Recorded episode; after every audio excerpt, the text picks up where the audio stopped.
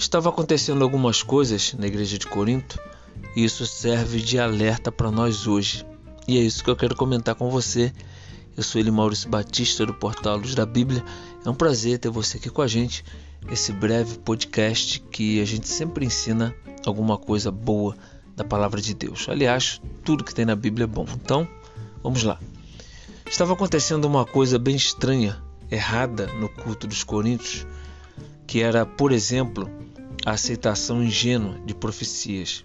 Para os coríntios, quem estivesse falando no espírito tinha, digamos que, alguns privilégios, e entre eles o da autoridade indisputável ou da imunidade teológica, isto é, ele ou ela está falando em línguas, não temos o direito de julgar, não temos o direito de falar nada, vamos aceitar.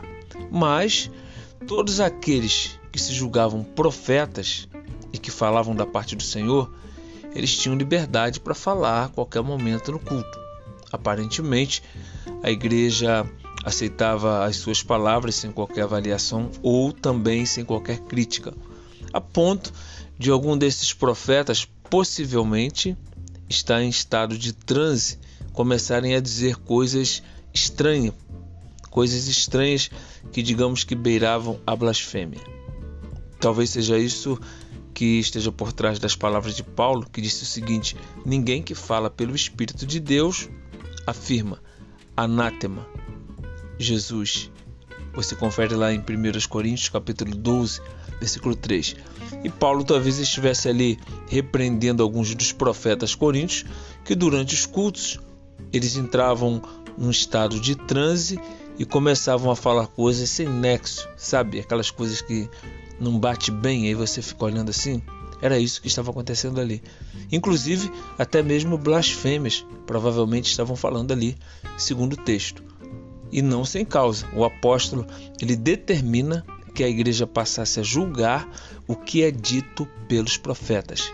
1 Coríntios, capítulo 14, versículo 29, devemos, podemos julgar o que é dito pelos profetas, não a pessoa, mas o que ela fala. Entendeu? Então, sem essa de que não julgueis, aquele contexto de Jesus, não julgueis e não sereis julgados, aquilo é um outro contexto de julgamento. Mas você deve ficar atento a tudo que é dito pelas pessoas na igreja, até mesmo as pregações, e você e eu e a igreja têm o direito de julgar. Tá bom? Não é pecado. 1 Coríntios 14, 29.